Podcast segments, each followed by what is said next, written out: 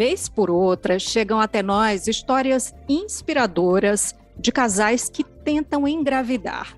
A ficção, o sonho de formar uma família, pode ser visto nos cinemas, em filmes e documentários. Mas o desejo de ser mãe, de gerar um filho, pode ser algo bem difícil de alcançar para algumas mulheres. Hoje o Papo Saúde é dedicado ao tema da infertilidade feminina. Nós vamos conversar com o médico responsável pelo nascimento do primeiro bebê de proveta do Ceará, o especialista em reprodução humana, Evangelista Torquato. Bem-vindo, doutor Evangelista. Uma alegria receber o senhor aqui. Eu que agradeço o espaço dado a mim é, e eu espero contribuir aumentando o nível de informações dos teus ouvintes. Pois muito bem. Vamos começar falando sobre esse sonho, né? essa vontade, um desejo muito forte de formar uma família, que é o desejo de casais, enfim, mas que se deparam às vezes com essa dificuldade. Normalmente, como é que eles percebem ali a infertilidade, a impossibilidade de gerar um filho por essas é, formas naturais que a gente imagina? Essa é uma informação importante, é uma informação temporal eu preciso do tempo para poder orientar esse casal. E de uma forma muito objetiva e clara, como é que a gente orienta para quem está aí nos ouvindo? Se você, mulher, tem até 35 anos de idade e você tem de uma a duas relações por semana e não engravida após um ano, você deve procurar um serviço especializado. No entanto, se você tem entre 36 e 38 anos, esse tempo de espera para a gravidez vir é de apenas seis meses. E se você tem acima de 38 anos, portanto, eu estou falando da mulher de 39 à frente, essa mulher já deve iniciar este sonho pelo serviço especializado. E por que que o tempo é crucial? Existe uma variação biológica na mulher extremamente diversa da do homem. Eu vou explicar isso a seguir. Quando uma mulher nasce, ela nasce com a sua reserva de óvulos definida, que é algo em torno de 2 milhões de óvulos. Portanto, um milhão para cada ovário. E quando ela nasce, no momento que ela nasce, ela já passa a perder esses óvulos. Mas ela perde sem recompor. E a perda principal desses óvulos ocorre na infância e na pré-adolescência. Para que a gente tenha uma noção de magnitude de perda, uma garotinha que nasceu com 2 milhões de óvulos, ao menstruar a primeira vez, ela somente vai ter 400 mil óvulos. Então, mais de 70% da perda dos seus gametas ocorre na infância e na pré-adolescência. E essa perda de óvulos continua, porque você pode imaginar, não, mas 400 mil é um, é um número bom? Não é. Porque cada mês, cada vez que ela ovula, ela perde mil óvulos. Uhum. Então, a mulher, para liberar um óvulo, ela, entre aspas, mata mil. De tal forma que a mulher vai ter algo em torno de 400, 400 ovulações durante toda a sua vida. Estou muito chocada com esses números, sério. Para que a gente tenha uma ideia, digamos, abissal desse comportamento, desse fenômeno biológico, é, em média, em média, uma ejaculação masculina em um homem normal sai 30 milhões de espermatozoides. Então, essa diferença é abissal. É uma diferença biológica muito importante para a mulher tomar conhecimento. Qual é, assim, a diferença é, do percentual entre a infertilidade masculina e a infertilidade feminina? Isso está é, medido assim, X% dos casais querem ter filhos, mas tantos por cento é decorrente da infertilidade feminina e outros tantos por cento pela infertilidade masculina. Sim, isso é perfeitamente é, medido hoje. Hoje é um número que nós temos conhecimento disso há muitos anos já. E aí, nesse ponto, há uma equidade. Não é esta enorme diferença é, biológica que eu acabei de citar. 40% das infertilidades a causa é masculina, 40% a causa é feminina e outros 10 a 20% os dois, ambos, tem alguma coisa que contribui para a infertilidade. É, a gente tem uma questão cultural muito forte, né? Que é, houve um tempo em que praticamente olhava-se para a mulher quando o casal demorava a ter filhos. Ah, fulana não pode ter filhos, ela é infértil, né? É, a gente hoje está se detendo sobre a infertilidade feminina, né? Mas eu queria só um comentário seu em relação a isso. Se isso já mudou mais, se eh, já se pesquisa o homem é, precocemente ou se demora muito para chegar até o homem também? É, eu, esse é, um, é, é uma resposta que eu vou dar muito interessante porque eu fui um, um vivente dessa história. Como eu estou há 30 anos consultando, então eu sou um, uma, um testemunha ocular, uma testemunha ocular desta mudança. As minhas consultas iniciais, elas eram quase que exclusivamente femininas. Quem me procurava era a mulher e vinha, na imensa maioria das vezes, sozinha à consulta. Isso eu testemunhei com meus olhos. E hoje, eu diria-te que quase 100% das minhas consultas o homem está presente. Então, há uma mudança no comportamento masculino, sem dúvida. Ele passa, ele passa sim a assumir é, o papel devido, afinal de contas, ele é responsável por quase metade das infertilidades. Muito bem. Então vamos voltar para o nosso foco, né, que é a infertilidade feminina. Queria que o senhor apontasse para a gente aqui quais são as principais causas. Olha, é por incrível que pareça, eu vou já falar de doenças, mas por incrível que pareça, a principal causa hoje para mim não é doença. Ela é a idade. Porque, observa, 1950, ou pelo menos até 1950, vocês sequer tinham direito a votar. Olha, olha que absurdo. 1950 foi ontem. Agora, 2022, nós já passamos, nós já passamos para a mão para comandar essa nação por uma grande mulher. Então, de, de 1950 para 2010, uma verdadeira mudança no comportamento feminino. E uma mudança extremamente louvável. Afinal de contas, elas entraram nas universidades, elas se formaram, elas fizeram seus mestrados, seu doutorado, seus cursos de pós-graduação, passaram a ter é, seus empregos, suas profissões, passaram a ocupar cargos relevantes, passaram, passaram a chefiar o mundo. No entanto, o casamento foi afastado desse foco inicial. E aquela mulher que outrora que casava aos 20 anos, hoje não está mais casada.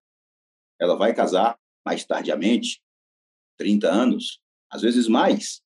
E quando casa, isso, é, isso tem pesquisa já feita, a construção da família é o quarto ou quinto item do desejo desta mulher. E eu digo muito isso. Tem que combinar com o ovário. Porque diante dessa primeira parte da minha fala, onde eu falei do comportamento biológico do ovário, não dá para deixar o tempo passar sem observar como está teu ovário. E aí é muito importante que eu divulgue cada vez mais essa informação. No sangue das mulheres corre um hormônio chamado antimileriano, ou abreviadamente como chamamos o AMH. Dosa-se no sangue, em qualquer tempo, em qualquer hora. E ele é produzido exclusivamente pelo ovário, pelos folículos, pelos óvulos. Então, ele é um marcador de reserva ovariana. E aí, nesse aspecto, nesse aspecto, a mulher pode acompanhar o declínio da sua reserva, de como está decaindo a sua quantidade de óvulos. E mais do que acompanhar, tomar atitudes. Então, é muito importante que quem está aí destilado, nos escutando, saiba que hoje existem ferramentas, tanto diagnósticas, e aí eu vou me reportar ao antimileriano que acabei de falar, uma medida no, em um, de um hormônio do seu sangue, como também uma medida preventiva, onde você pode congelar os seus óvulos para usar de uma forma mais tranquila, mantendo o seu bom potencial reprodutivo em um ponto de vida futuro. Então, eu vou, eu gosto muito de dados para que quem aí está nos escutando tenha essa clareza. Vamos imaginar que você tenha 30 anos de idade. E vamos imaginar que você fez um congelamento de óvulos. E vamos imaginar que você congelou algo em torno de 15 a 20 óvulos. Muito bem. Esta mulher que não era casada ou que por qualquer motivo não queria filhos agora, resolveu engravidar aos 45 anos ou aos 60. Exatamente. E nós tivemos o caso de uma brasileira que chamou a atenção de todos, né, justamente porque ela engravidou aos 60 anos. Perfeito. Pois bem, vamos, vamos aos números. Então, esta mulher de 30 anos que congelou entre 15 e 20 ovos aos 30 anos, aos 45, ou aos 50, ou aos 55, a taxa de gravidez dela gira por volta de 80%. Onde uma mulher de 45 anos, usando seus ovos de 45 anos, a taxa de gravidez é por volta de 3%. Agora, nem, nem toda mulher tem acesso né, a, a tudo isso. Então, é, voltando para a questão das, das causas, né, a gente teve recentemente a Anitta, a cantora Anitta, trazendo né, para a discussão, para todas as rodas, né, a, a endometriose que é uma doença ainda é, não é levada tão a sério, me parece, né? Então, é, essa é uma das causas, né? Na verdade, o que eu te coloquei foi o seguinte, na tua pergunta. Para mim, a primeira causa é o comportamento social da mulher. Hoje, certo. Pego, é, Nossa Senhora, quando eu estou no meu consultório, que eu vejo uma paciente de 33, gra graças a Deus. Por quê? É 38, 40, 42. 39, uhum. 40, 43. É sempre essa faixa etária. Então, por isso eu estou dizendo que a idade não é uma doença, mas para fins reprodutivos femininos comporta-se como uma doença. Uhum. Então, esse é um ponto crucial da nossa, da, dessa nossa fala. E aí, como esse espaço é um espaço muito bom para a gente divulgar informações, novamente se dirigindo a essa pessoa que está aí do outro lado nos escutando, o que, que eu diria? Se você tem uma cólica menstrual muito forte, a ponto de obrigar-te a usar algum medicamento para dor. Se esta cólica menstrual era estava presente desde tua vida menstrual ou se ela não estava presente e passou a existir. Se esta cólica menstrual se associa a um desconforto, às vezes na relação sexual mais profunda, se você, durante a menstruação, seu intestino funciona mais e você vai mais vezes ao banheiro com fezes mais amolecidas, a chance de você ter endometriose é em torno de 80%. Nós temos um tempo médio de atraso no diagnóstico de endometriose por volta de oito anos. Desde que uma mulher passe a sentir dor até o seu diagnóstico definitivo, o tempo médio no nosso país é por volta de oito anos. O país que melhor faz diagnóstico do mundo é a Bélgica, que é por volta de quatro anos, ainda muito tempo. Muito bem.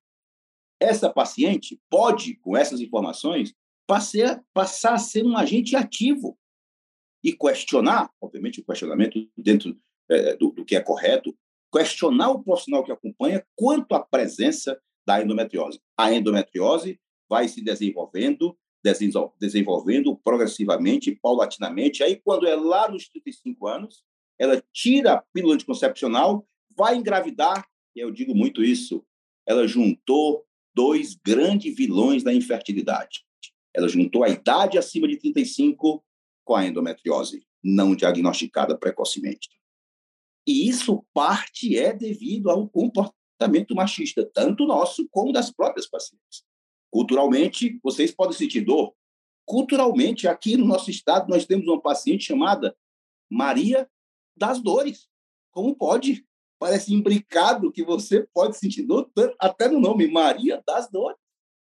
Então, não é assim. É. Esse é um, é um momento interessante para dizer o seguinte: dor menstrual pode significar uma doença ginecológica. Esse, esse seria o grande é, é, é segredo, vamos dizer assim, para essa paciente ser uma, uma, um agente ativa desse diagnóstico. Como terceira causa, nós temos as trompas, o fator tubário. É, é, é, um breve relato, mas é assim: a vagina é um tubo e esse tubo se comunica com outro tubo, que é o útero, tudo comunicado, e esse útero se comunica com outros dois tubos, que são as trompas. Um tubo só. E a vagina é um meio riquíssimo, é um ambiente riquíssimo em bactérias. E a vagina é o local da cópula, da relação sexual.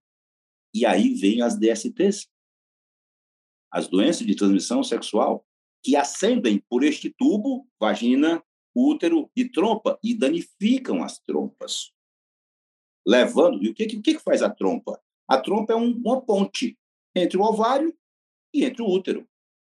Ela se danifica com a presença desses micro-organismos, muitas vezes advindos da relação sexual, para uma relação sexual desprotegida. E aí, no nível de informação, a relação sexual, na medida do possível, deve ser protegida com camisinhas mesmo que você faça uso de métodos contraceptivos, porque você poderá ter infecções por bactérias como, por exemplo, a clamídia. Então você não vai ao médico, você não está sentindo nada e está infectada pela clamídia lá na sua trompa. E é o que, acontece? Quando você vai engravidar, não engravida, vai fazer um exame de trompa chamado esterossalpingografia e está lá a trompa obstruída. Então, essas três, e por último, para finalizar, existem mais, mais outros diagnósticos, mas são menos comuns, são as doenças ovarianas policísticas, ou ovário policístico chamado. Só que há uma certa confusão nesse termo. Doença ovariana policística é uma coisa e ovário policístico é outra. E eu vou agora tentar ensinar essa diferença para você compreender quando que você deve ter essa preocupação. Mulheres normais que ovulam normalmente, elas podem ter os ovários policísticos. No entanto, quando ela tem a doença ovariana policística, ela não tem menstruação regular. Menstrua a cada dois a três meses. Então, esta mulher menstrua bem menos do que deveria, que deveria ser uma menstruação mensal. Esta paciente pode ter uma infertilidade de causa ovulatória. Perfeito, então, muito bem é, explicado, entendido, né? Muito rica a sua explicação, visual, inclusive, né? Então, acho que a gente já pode passar, já que o senhor apontou né, que os diagnósticos vão sendo feitos né, na medida em que é, cada um desses fatores é identificado, quais são os principais métodos, então, que as mulheres contam hoje para engravidar? A reprodução assistida, ela tem basicamente três tratamentos. Um tratamento mais simples dele, deles é que eu coloco esta mulher para ovular mais. Então, ela menstrua, nós damos lá os medicamentos específicos para ela e começamos a acompanhar a ovulação dela. Quando ela estiver ovulando, nós orientamos que aqueles dois, três dias que ela está ovulando, que ela tenha relações sexuais. Este é o tratamento mais simples da reprodução assistida. Subindo um pouco a complexidade, nós vamos ter a inseminação intrauterina. Na inseminação intrauterina, você também recebe medicamentos para ovular mais. E quando você estiver ovulando, aí a relação sexual não se dará de forma tradicional. Na relação sexual tradicional, o sêmen é depositado na vagina. Na inseminação, nós pegamos o homem que se masturba lá no laboratório, aquele sêmen entra dentro do laboratório e, por técnicas específicas, ele é melhorado. Além disso, nós, com um catéter muito fininho, a, posição, a paciente em posição ginecológica, absolutamente indolor, nós colocamos aquele sêmen melhorado, enriquecido, dentro do útero. Então, nós pulamos a vagina, o órgão onde na relação sexual tradicional, o sêmen é depositado. E por que, que nós pulamos a vagina? Porque a vagina tem um pH extremamente ácido. Ela mata a maioria dos espermatozoides ao menor contato. Então, nós evitamos esse meio mais hostil, que é a vagina, e colocamos dentro do útero, mais perto da trompa, no momento que ela está ovulando. Então, isto é a inseminação intrauterina. E, por fim, a fertilização in vitro. E aí, neste tratamento, nós induzimos a paciente a ovular mais, mas nós retiramos os ovos de dentro do corpo dela. Onde é que estão os ovos de uma mulher? Dentro do ovário.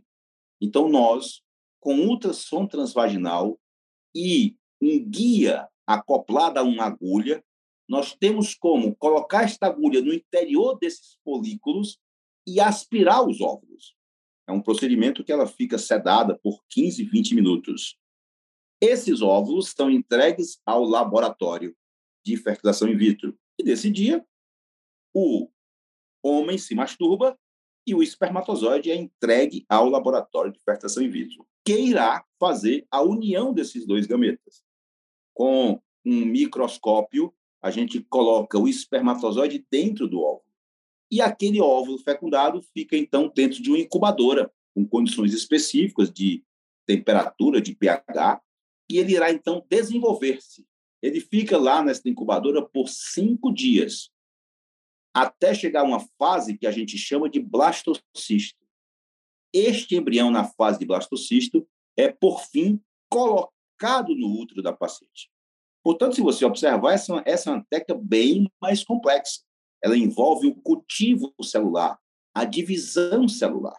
Olha, desde a mais simples até a mais complexa, né, a gente percebe que é, a, a mulher, o casal, enfim, né, tem que estar muito seguro de tudo que está acontecendo, muito bem informado, muito confiante, né, com determinação, porque eu fico é, vendo essa coisa cultural também, né, do casaram e logo logo tiveram um filho, né? É, como é então que o fator emocional e psicológico interfere nesse processo todo, não é? Porque, como disse, é algo completamente distante daquela coisa romântica, não é? E muito mais planejado, tudo ali, né? Olha, é, eu costumo dizer aos meus casais que eu atendo pela primeira vez, eu, eu peço muito isso a eles, assim, eu disse assim, olha, prepare-se para uma caminhada. Uma caminhada que às vezes será longa e testará imensamente o limite de vocês. Doutor Evangelista, perdão é, é interferir, mas a infertilidade, ela chega a ser reversível ou não? Em determinadas situações, sim. Tá. Eu, eu, vou chegar a conseguir responder a tua pergunta. Voltando a um, um pouquinho ao que eu estava te falando, é um momento extremamente difícil para o casal. Extremamente difícil. Não é fácil. Tem que entender como uma jornada, uma caminhada. Haverão quedas. Terão quedas nessa, nesse processo. Eu costumo dizer que não é como você ter uma pedra na vesícula, que você entra ali no hospital, uma hora depois você fica sem a vesícula e no outro dia você está curado. Não é assim infertilidade. É um tratamento doloroso, nem sempre dá certo. Mas eu também digo que aquele é um momento de crescimento espiritual.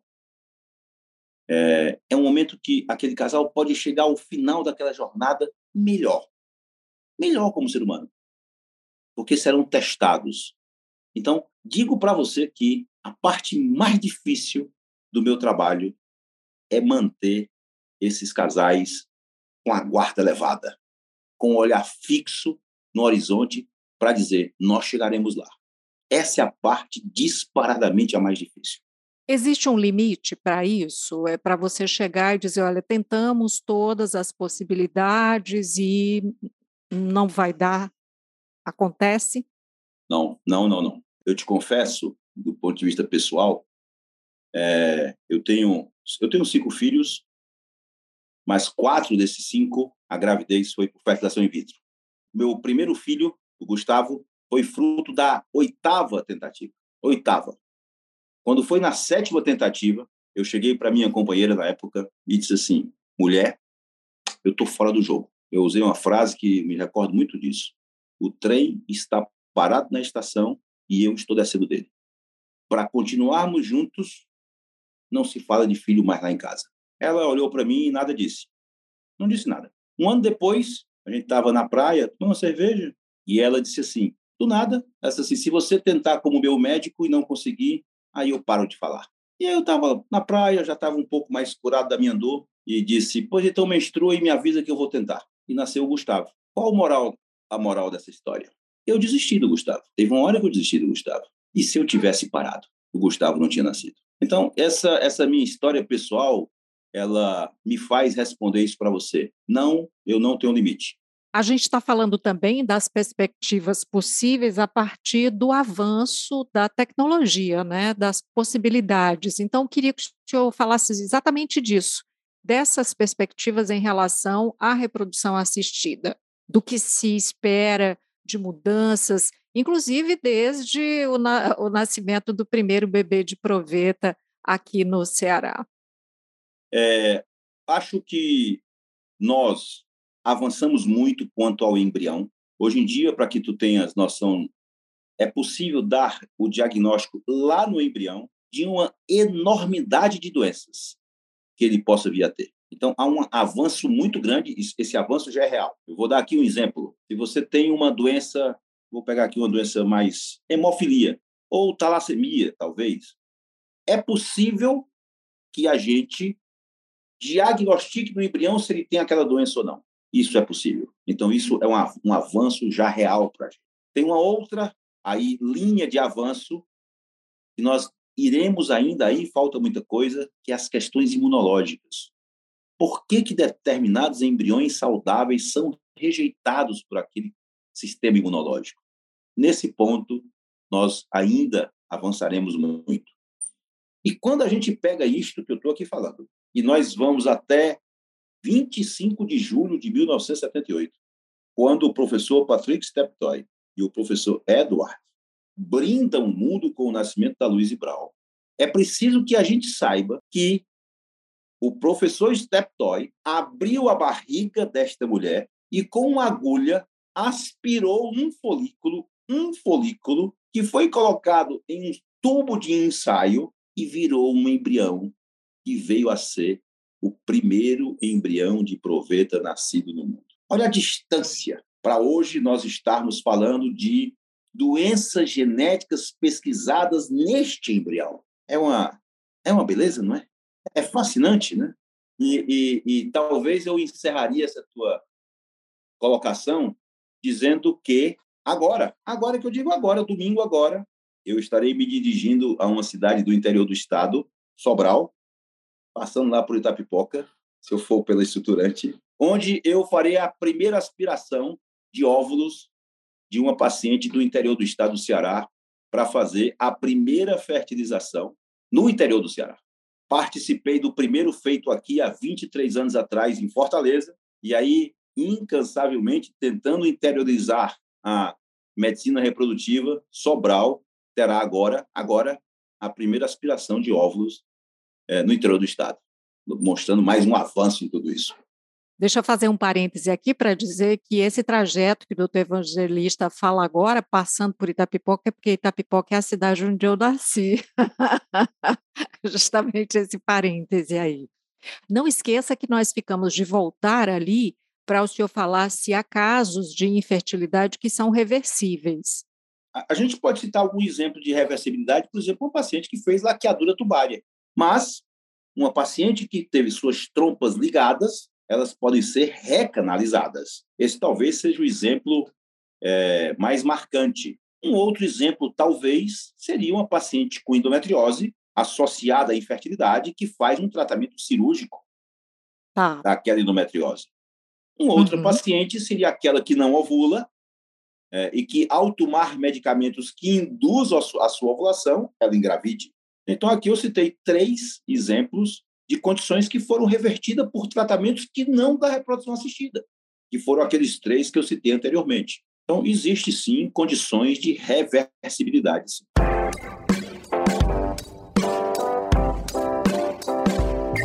Tem algo que eu acho curioso, né, que a gente vê às vezes, que uma mulher ela demora a engravidar, ela então parte para um tratamento, faz né, uma reprodução assistida, e aí ela engravida de trigêmeos.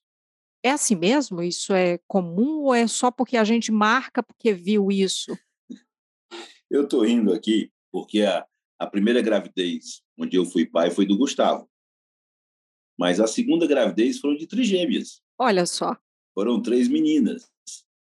Maria Laura, Maria Clara e Maria Eduarda. E eu coloquei três embriões nesta segunda vez. Na verdade, era a décima digo segunda vez que engravidou. Só que hoje nós não colocamos mais quase que nenhuma vez três embriões. Porque os métodos avançaram bastante, as taxas de gravidezes melhoraram sensivelmente E nós hoje, lá na clínica, colocamos um, às vezes dois. Nós colocamos muito mais um embrião do que dois. E três tem muito tempo que eu não coloco. Mas isso era uma prática, e aí, novamente, devido aos meus 30 anos já de estrada, eu já presenciei esta mudança de comportamento, e aí agora do meio médico, onde nós colocávamos três, quatro embriões, hoje em dia isso praticamente não se vê mais. Nós colocamos hoje o mundo todo um, na maioria das vezes, e às vezes dois embriões, numa minoria das vezes. Isso foi uma mudança de comportamento muito boa, uhum. porque a gente sabe que, e seria interessante eu dizer isso para você, para vocês, a gravidez gemelar ela é vista de uma forma muito lúdica. Eu não tenho dúvida disso. No entanto, é uma gravidez com altíssimo potencial de complicações, tanto do lado materno, desenvolvendo pré-eclâmpsia, aumento da pressão arterial, diabetes gestacional, como também para o lado dos, dos fetos, os prematuros. Às vezes nós temos prematuros extremos de 800 gramas. Então, a gravidez gemelar é tida por nós como uma complicação médica e nós devemos tentar a todo custo evitá-la. Então, hoje, o mundo se voltou para o, a transferência de embrião único e é isso que nós devemos buscar. Houve uma mudança dramática do comportamento no meio médico quanto a este tópico. Bom, é, a gente já está assim caminhando para o final, mas eu tenho uma curiosidade em relação ao tempo, não é? é? Desde pela sua prática, né? Desde o início do processo até é, quanto tempo dura a, em média a reprodução assistida, né? No caso, por exemplo, a mulher procurou, ela recebeu um diagnóstico de infertilidade, iniciou o tratamento, engravidou. Você coloca 10 dias que ela toma hormônio, mais dois dias para retirar os óvulos, mais cinco dias para colocar os embriões, mais 12 dias para esperar o teste. Então, a gente coloca aí um mês de tratamento, obviamente, depois de todos os exames, depois de tudo já esclarecido. Alguns centros, e aí é onde eu me situo mais, eu gosto de fazer os embriões numa primeira fase, portanto, aí 15 dias, e colocar no mês seguinte dou uma pausa, um intervalo, para colocar no mês seguinte, para dar um descanso para a mulher. A gente congela esses embriões e coloca no mês seguinte. Então, eu responderia a tua pergunta dizendo que de 30 a 60 dias. Perfeito. Bom, é, eu sei que não é, acredito que não tem nenhuma receita de bolo em relação a isso, mas existem hábitos que podem ajudar a, a mulher e que podem contribuir com, digamos, o, entre aspas, aumento da fertilidade? Inúmeros hábitos. Inúmeros hábitos. O primeiro de todos seria a gravidez antes dos 30 anos. Se você, se você tiver condições de engravidar antes dos 30 anos, faça. A infertilidade é intrinsecamente ligada à idade, como eu falei na minha fala anterior. Segundo ponto, peso corporal. Hoje, nós sabemos estar vivendo numa epidemia mundial de obesidade e nós pontuamos de forma clara que na obesidade feminina e masculina as taxas de infertilidade são maiores. Isso é, é, seriam os dois pontos cruciais porque é o que nós vemos no dia a dia, a idade avançada e o índice de massa corporal acima de 25. E esses dois pontos, eles, na medida do possível, devem ser combatidos para que você preserve a sua fertilidade. Um terceiro ponto são as relações sexuais protegidas. Para você aí que não está casada é, e que não tem uma vida fixa ainda do ponto de vista é, marital, você deve ter relações com camisinha, porque você poderá ser infectada por uma bactéria como a clamídia e nada sentir, e a infertilidade se manifestar anos depois, quando você for tentar engravidar pelas formas naturais.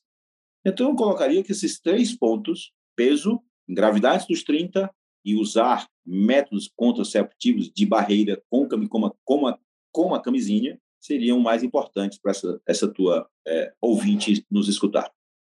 Pois não, doutor Evangelista. Bom, queremos agradecer muitíssimo pela sua participação aqui com a gente, ajudando a entender sobre infertilidade masculina, abrindo esse caminho aí para falar sobre reprodução assistida. Muito obrigada e até uma próxima. Eu que agradeço a oportunidade de conversar com todos vocês. Estou sempre à disposição. E assim nós chegamos ao final do episódio de hoje do Papo Saúde. Eu lembro que foi gravado de forma remota e que por isso a qualidade do som pode não ser a ideal e a que nós gostaríamos de entregar a você. Não esquece de seguir a gente na sua plataforma de streaming favorita. Se você está no Spotify, aproveita para classificar o Papo Saúde. Compartilha. Você ainda pode se inscrever no nosso canal no YouTube. Assim você recebe notificação sempre que tiver episódio novo por aqui. Cuidar de você, esse é o plano. Você pode entrar em contato com a Unimed Ceará pelos perfis oficiais no Instagram e Facebook ou pelo site acessando www.unimedceará.com.br. Esse podcast é desenvolvido pela Leme Digital. Até a próxima. Saúde!